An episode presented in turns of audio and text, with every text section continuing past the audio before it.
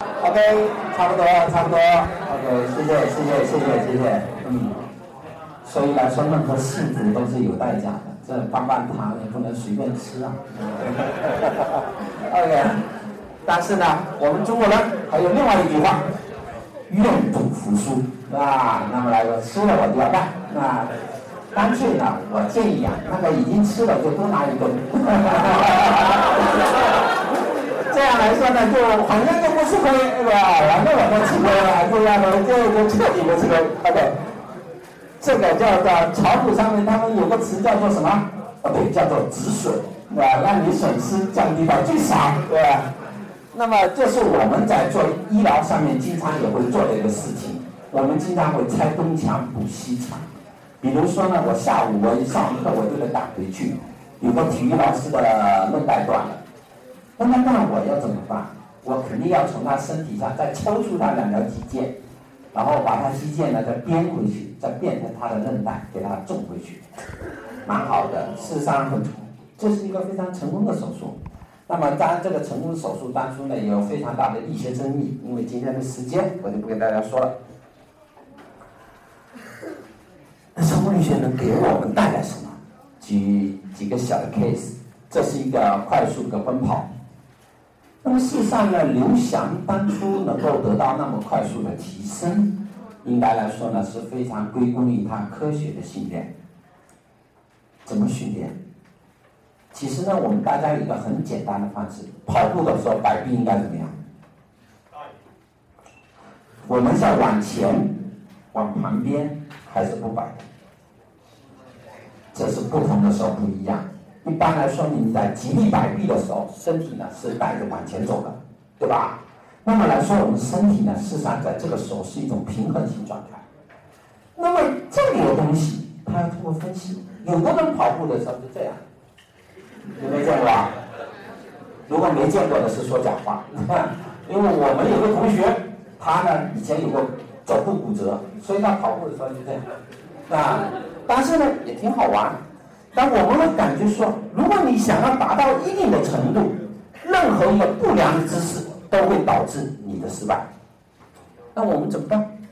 你只能通过这样的一种快速的拍摄，我们会去得到原来你摆臂的时候需要的一种东西，然后呢，再把你的髋和膝进行分解研究，我们会出现出哦，你有不同的时段啊，你有角速度。这时候你的应力是怎么样？你在这个瞬间的爆发值又是如何性的一个情况？那么我们说摇摆区域，那么来说呢，接着来说，这是说把每一个节点我们进行了分析，把它进行每一点。你通过分析以后，你就发现，我在这个时候我应该改良一下，我这摆臂要往上再大一点呢，小一点；我屈髋的时候是要快一点呢，慢一点。因为我们都知道，事实上，在长跑的运动员，他在这个时候，他是要求尽量不要摆臂，因为这样会减少他的能量损耗。特别呢，你去跑马拉松，但有的时候需要轻微的摆臂，这样有利于你的胸廓的运动，有利于你气体的交换。所以每一个操作，它都会有它的一种不同的时段的要求。但是呢，我们通过这样的一个分析，我们会告诉你。原来在我们膝盖在屈膝的时候，什么东西没有作用？我在髋部屈膝的时候，是哪些东西起主要作用？你通过这个一系列的分析以后，你就可以把自己的运动姿态进行一定的调整。那么还是很简单一个问题，很多人现代人会叫做一个现代综合症。我们经常说坐久了腰疼、脖子疼，对吧？很多人会有，特别现在像我们年轻人，那我们的生活，我是宅族嘛，那宅在那里的，长期的座位，大家有没有经常感觉颈后肌疲劳啊？对吧？有的时候呢，有的人严重的时候感觉站起来要腰酸啊，对吧？但是呢，我们会想起来中国人有句古话，我们应该怎么样呢？要立如松。坐如钟，行如风，对吧？当然，这指的是一种形态学。我就会知道，一个人如果站得像松树一样挺拔，那个身材多好看，对不对啊？凹凸有致，啊，那这个不耽误你想，别想那么猥琐。这个东西，我们呢，有的时候呢，我们会发现，坐在那里为什么要去坐的直啊？它这个事实上是有生物医学依据的，因为我们等下会讲到。所以呢，我们会发现，有的人说游泳为什么要这样？那么在悉尼奥运会上，很多人都穿上了一个神秘的科技武器，什么衣服啊？鲨鱼皮。原来大家发现呢，只要你皮肤上面的一个摩擦力减少，它速度就能增快。后来永年说不行，你们这样干不可以，恨不得让你都像男生一样裸体，啊，这样来说，我要让你真刀真枪的看看你的实力。所以来说呢，科技的发展。会给我们运动带来了很多的好处，因为它可以提高你的成绩，使你的运动更科学。那科学的一个结局呢，会减少你在运动时候的不合理的关节的使用，减少你劳损的使用。为什么我们一般中国运动员的平均运动寿命二十五到二十八？他一般都完球了。叶乔波。我们中国的第一个冬奥会铜牌得主，当时曾经是我们的骄傲啊！他二十九岁的时候已经是副军职干部，按现代话说叫副省部级啊！哇塞，高官啊！人家生小孩都住在三零幺南楼，那三零幺医院呢？有的人听过啊？那就是我军我国现在装备最好的医院。当然，我们党和国家领导人都在那看病。但是他在二十九岁的时候，他在不训练的时候，他是坐轮椅的。他当时在做关节镜的时候，他关节里面的软骨是基本磨光的。所以幸福都是有代价。当我们看着他的荣耀光环，每次看着他出来前赴后拥的时候，就是因为他在训练的时候不合理。中国的运动医学水平是很差的，因为中国人强调几个。一不怕死，二不怕，对吧？我们青山是不能下火线的。当然了，这是有的时候我给他们运动员，我就不说了。那具体我不讲。我给他们运动员治疗的时候，我告诉他，我说您这样做对你的运动生命是有问题的。那运动员非常真诚的告诉我，啊，你说没问题，你让我先顶住这三个月，我马上就转教练了，以后我不踢球了。我说好吧，那因为我们人呢，你要考虑到患者的不同时候的需求。因为我在国外的时候呢，我的老师是一个非常顶级的运动医学专家，他们告诉我，当你给运动员治疗的时候，赛季前、赛季中、赛季后，治疗方式完全是不同的。看来老外跟我们一样，都有人之难处。那我经常看见患者 cyclist 我以前呢。在看 cyclist，，我觉得他们家骑的特别猥琐，不像中国人。那我们可以看电视，最温馨的一个节目就是爸爸骑着单车，昂首挺胸，对吧？女儿坐在背后，多温馨啊！老外骑车都这样，弓了个腰，啊，我就觉得他怎么不会转着前面的树？后来发现呢，他们有领骑员，啊，就是骑第一个的，啊，他们是不同的，是吧？窗框上，哎呀，我就发现。但是呢，从印度医学的观点，他们这个的角度是最合适的。但是现在中国人也流行骑单车，很多人骑了一段就来找我看，他说我腿疼，是应该的，因为我们骑单车呢，它是有要求的。我们骑单车，中国人骑单车很多时候是这样，对吧？我们两个腿是这样骑，要么有的人是这样骑，腿是这样摆的吧？我想大家都骑过吧。对吧？但是真正的单车要求是平行踏踩，对吧？这样来说，这是需要训练的。所以人家骑单车有专门的鞋，他们鞋底有个扣，咔卡在这个下面有个杆上面的。所以人家骑单车的时候是有专门训练以后，他保证了他这个脚的运动是这样一种方式，你才这样的患者才不容易出现膝关节的问题。但是这需要科普。这需要普及啊，这需要更多人去关注这样的一个问题，也需要我们生物力学的时候呢，做一更多的研究。为什么我的内收缩会疼？为什么我的外长时候有问题？所以呢，有的时候他们那些群主会喊我说：“哎，你看我们从广州骑到清远，我经常开玩笑，我说开车我都不愿意去，你还让我骑车去？当然，一般不会这么说了，我会很简单的告诉他，我很忙，是吧？当然了，真的也很忙。”因为呢，我们会知道哦，原来来说单车架的一个设计，事实上有要求。那么来说呢，包括它所有的座椅啊等等各种方面，当你稍微有些改变，就会节约你很多的能量。这就我刚才说的椎间盘，就是我们很多人做的时候为什么会疼，对吧？很多人现在很流行的一病叫做什么？坐骨神经痛，天天电视广告的，颈痛腰痛。请出什么什么什么胶囊啊？吓人呐，对吧？为什么会有？因为我们在两个骨头之间就是这个东西，椎间盘是它一个很重要的连接结构。它外层呢是什么？很致密的纤维环，内侧呢是一粒一粒一粒的髓核组织。所以来说呢，它变成一个非常稳定的弹性结构。那么对这样一个弹性结构，对我们整个脊柱的稳定，的一个整个以后的蜕变，具有非常重要的关联性因素。但是我们经常呢给患者照个片子，照个片子以后会在这个周围呢看到一些增生性信号改变。我们老百姓也很单纯，我们就会告诉他，你得了骨质增生症。哎呀，中国人特别容易接受这个词。所以呢，我经常出去跟很多人吃饭，很多人都会问我：“林教授，骨质增生吃什么药？”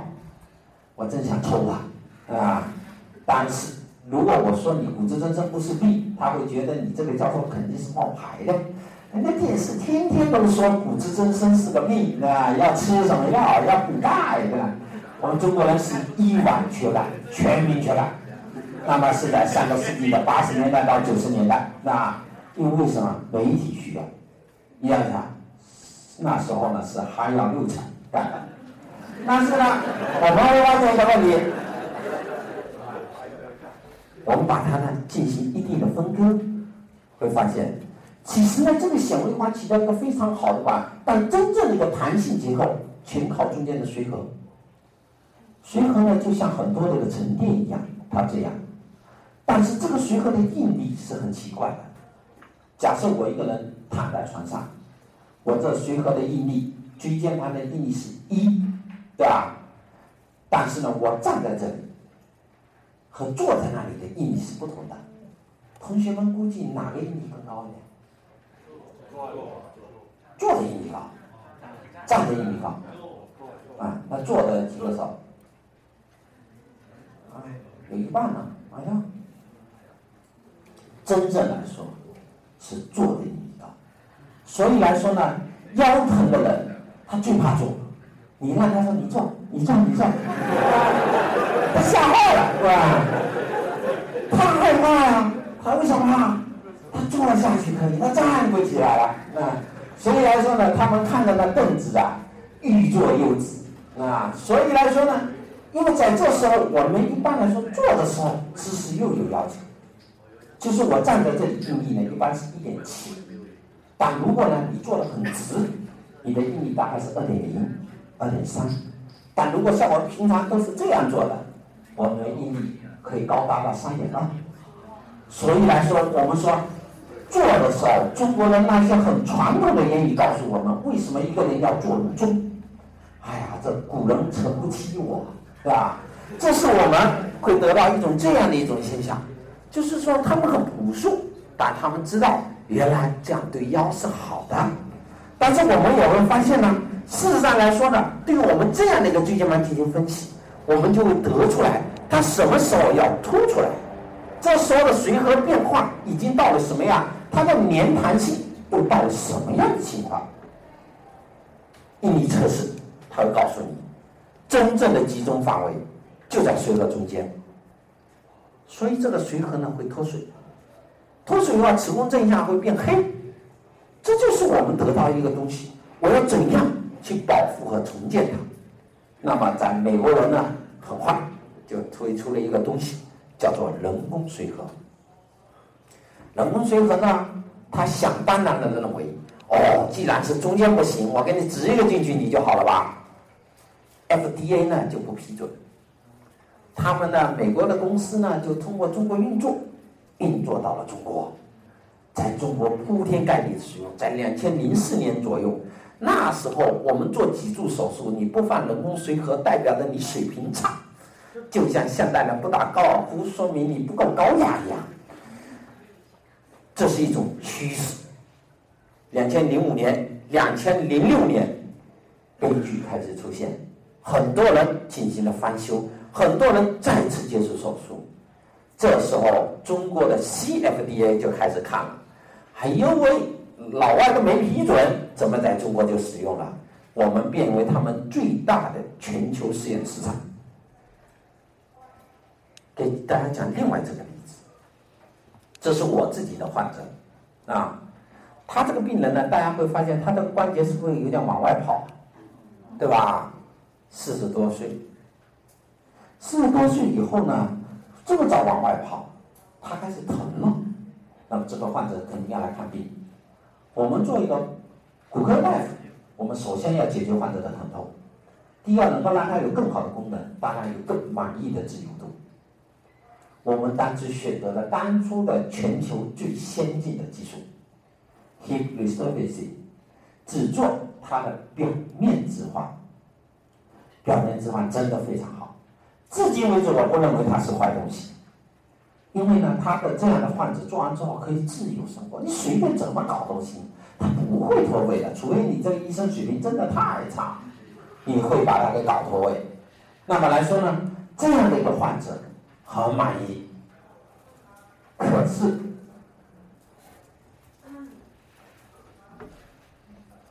虽然老外会有很好的一种技术，但是他们发现很多人会出现这里的骨折，怎么办？是这个医生的水平差导致了他骨折，还是这个假体设计导致了他的骨折？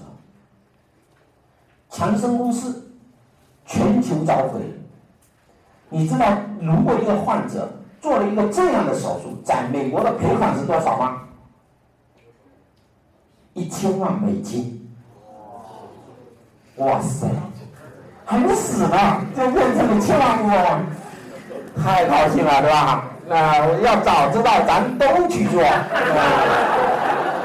还读啥书啊？对不对？多开心的事情！很抱歉，你们来不及了，强生这个公司已经召回了。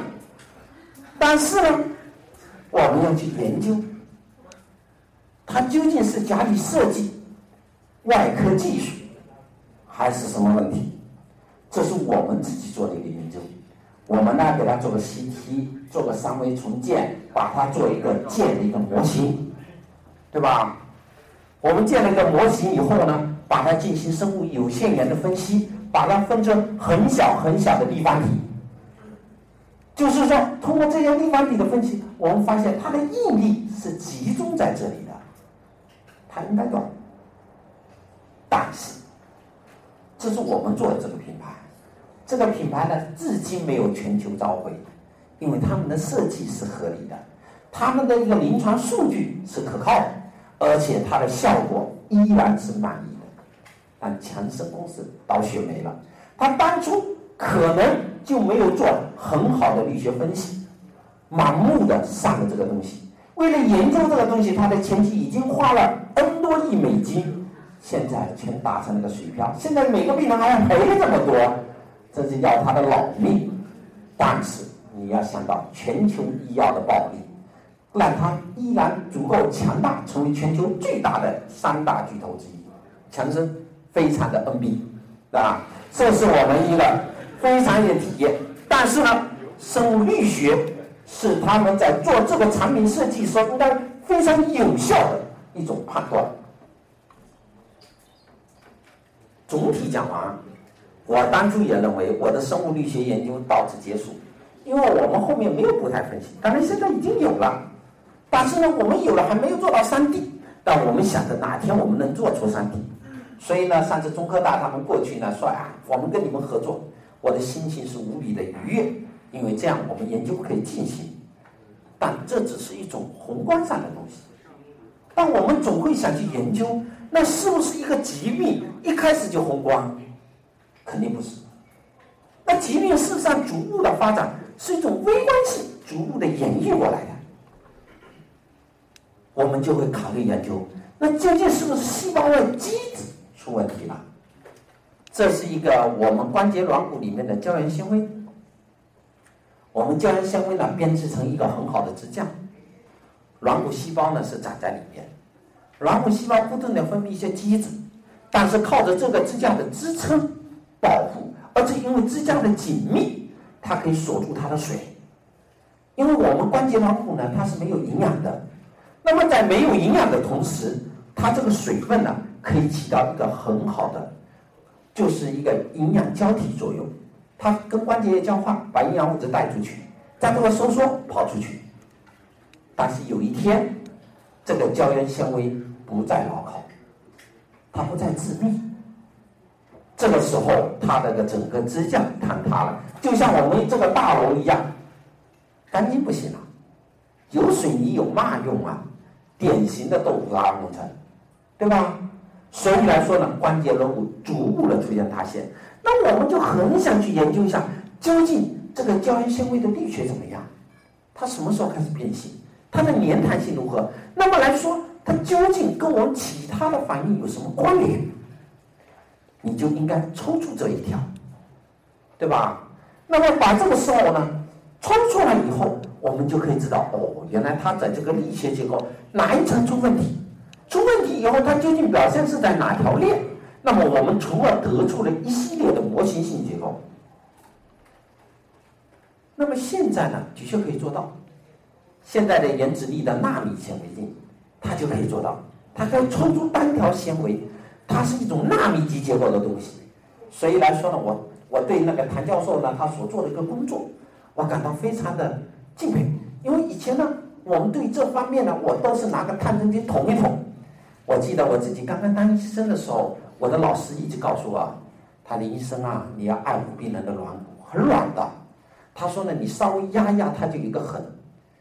我很狐疑的看着他，忽悠是吧？不让我做就不让我做，还要说什么？说这啥话，对吧？那我们老师呢，就拿了个钳子，在那软骨上面轻轻一压，哎呦，果然就一个凹。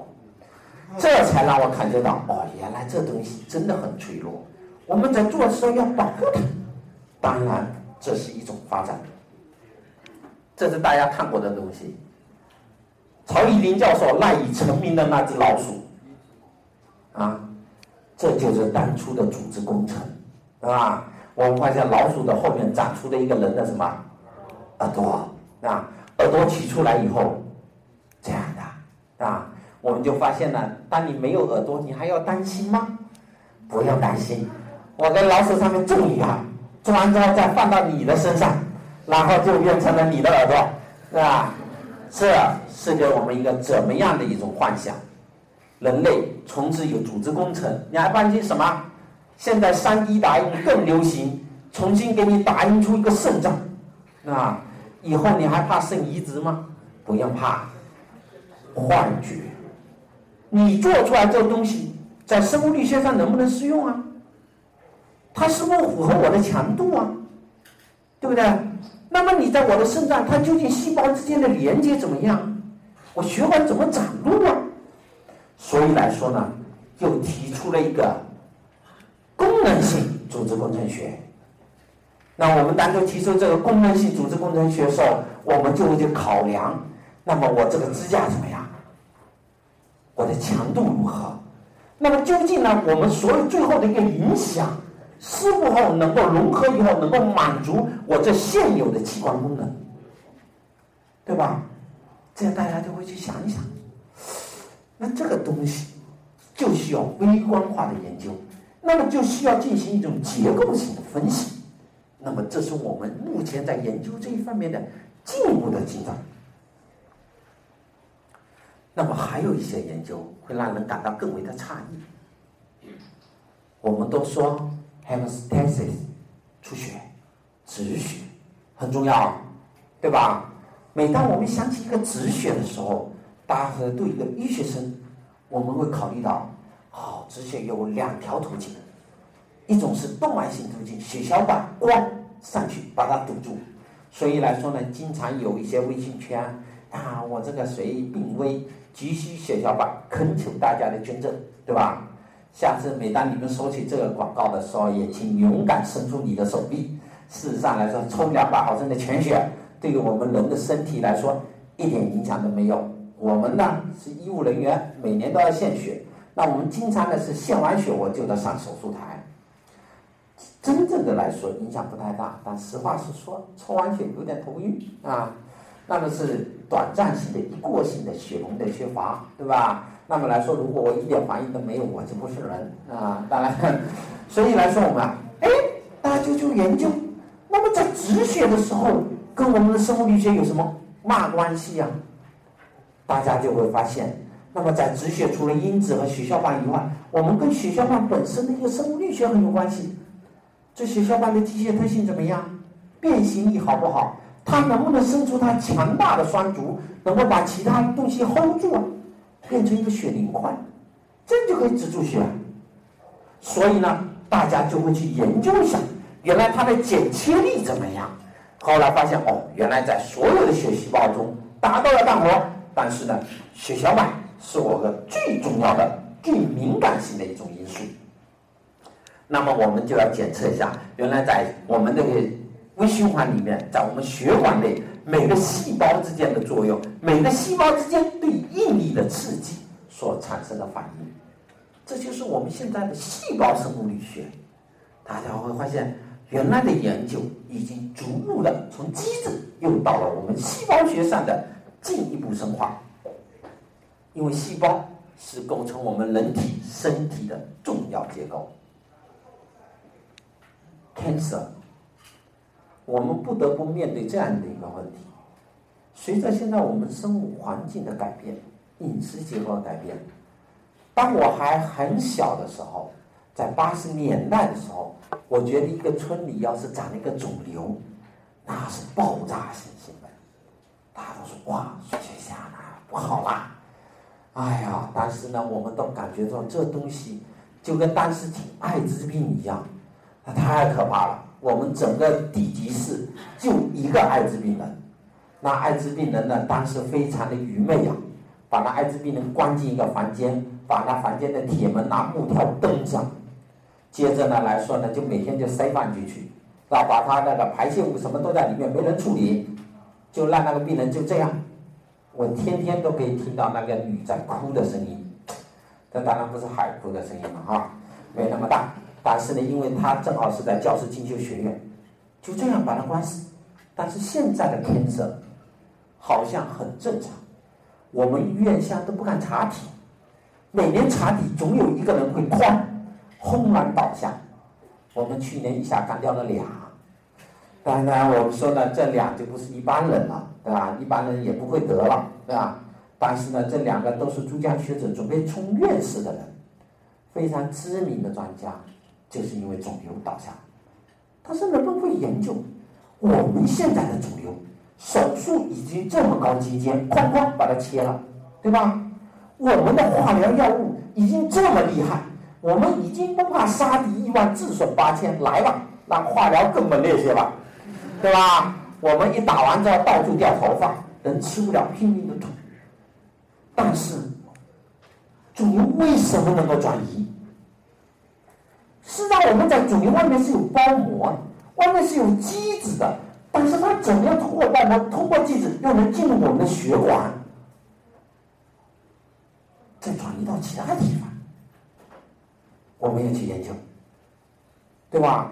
我们以前研究说，哦，这个细胞膜上面的某个受体，但受体是局部性的因素，它为什么会在我身体其他地方转移？为什么？我们就要研究一下，是不是它这个细胞呢？它有特别强大的变形金刚的能力，对吧？他能够通过他的异形转化，冲出筋膜，突破机制，穿入血管，从而踏上他慢慢的全身征程。所以我们会去研究，哦，原来这时候肿瘤细胞的变形能力是一个非常重要的影响因素，这是导致它转移的一个非常重要问题。那我能不能想个办法，有个特殊的药物，使它的生物力学性质发生改变，让它变硬了，对吧？它想滚也滚不出去了，乖乖的待在这里。所以来说，这是我们在治疗肿瘤方面的另外一个视角。我们一直认为，生物力学的发展到一定程度呢，会不会受到一定的限制？但是现在诸多这样的研究，给了我们一种全新的希望。原来它是无处不在，也就跟我们考量从宏观到微观的研究都可以。但是这一些依赖于现代科技的进步。你怎样观察到它的细胞的变形？你怎样检测到细胞微生物的微观的力学改变？需要很小的探针，需要很好的反应。因为我们检查机制的时候，我们经常用的是什么？用的是个氦氖激光，用激光呢就打击，哐哐哐哐哐，往我们组织上面进行设计。设计以后可以激发它类似一种电子云，然后这边呢又能够捕捉到这个电子云信号。我们就知道，原来导致它的链破坏的时候需要怎么样的应力。所以每一步的研究都需要基础科学，也就是说，大家在做生物医学工程研究的时候，有非常重要的可行性的方向。所以，这东西就给大家留下这样一个问题：我们将来要做什么？怎么做？对吧？那么，这就是我今天。想讲完这一节课，想给大家留下的一种想法，你们可以去看更多的 review，那么去研究任何一个东西，我觉得呢都需要一个很广阔的基础。我觉得说句实在话，我自己呢也是从本科一步一步混上来，医学生除外。